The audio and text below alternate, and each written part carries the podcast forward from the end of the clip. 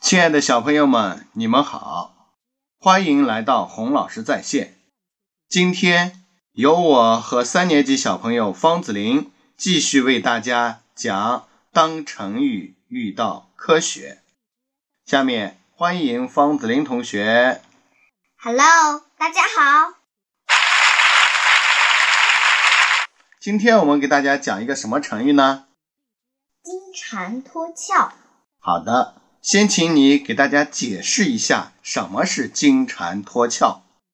金蝉脱壳原是指一种生物现象，指蝉的幼虫变成成虫时脱褪去身上的壳，比喻用计脱身，不让对方察觉。小朋友们，那么金蝉脱壳当中包含着怎样的科学知识呢？今天就让我们一起来告诉大家，请你们竖起耳朵，我们的故事要开始喽。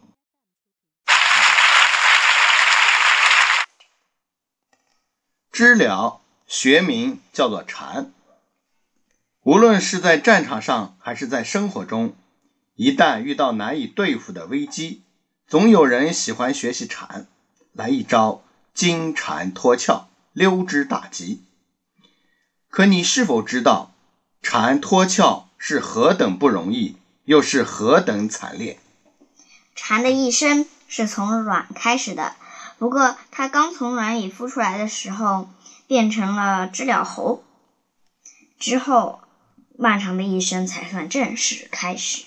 知了猴，也就是知了的幼虫，它们一定要钻到地下，它们最短的要在地下生活两到三年，一般为四到五年，最长的要待十七年之久。长期在地下生活，虽然四周黑漆漆的，但由于冬暖夏凉，且很少有天敌来威胁，又有树木根部的枝叶可供饮用，知了猴的生活还是挺自在的。它们要面临的最大危险是在经过差不多四次蜕皮后，钻出地面，爬上树枝进行最后一次蜕皮的时刻。即使知了红们小心翼翼地选择了合适的温度、湿度，但丢性命的可能性还是无处不在。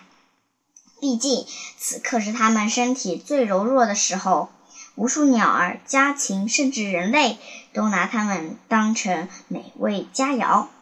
天黑了，知了猴终于成功爬到灌木丛上，准备蜕皮了。这个过程一般需要一个小时左右。首先，它背上出现一条黑色的裂缝，接着开始慢慢自行解脱，就像从一副盔甲中爬出来。当知了猴的上半身获得自由后，它会倒挂着展开自己的翅膀。这个阶段极为重要，如果受到干扰，这只可怜的知了将终身残疾。也许根本无法起飞了。如果这次蜕皮过程够幸运，它的翅膀会慢慢变硬，并从浅绿色变成变成深褐色。然后它展开双翼飞走了，开始为为期约一个月的恋爱、生子，然后死亡。至于壳，就留在了那。小朋友们，我们讲完了。你是不是了解了蝉？它是一种非常辛苦的虫子。金蝉脱壳里面包含的科学道理，你了解了吗？今天我们就讲到这里，欢迎你明天再来。小朋友们，再见。拜拜。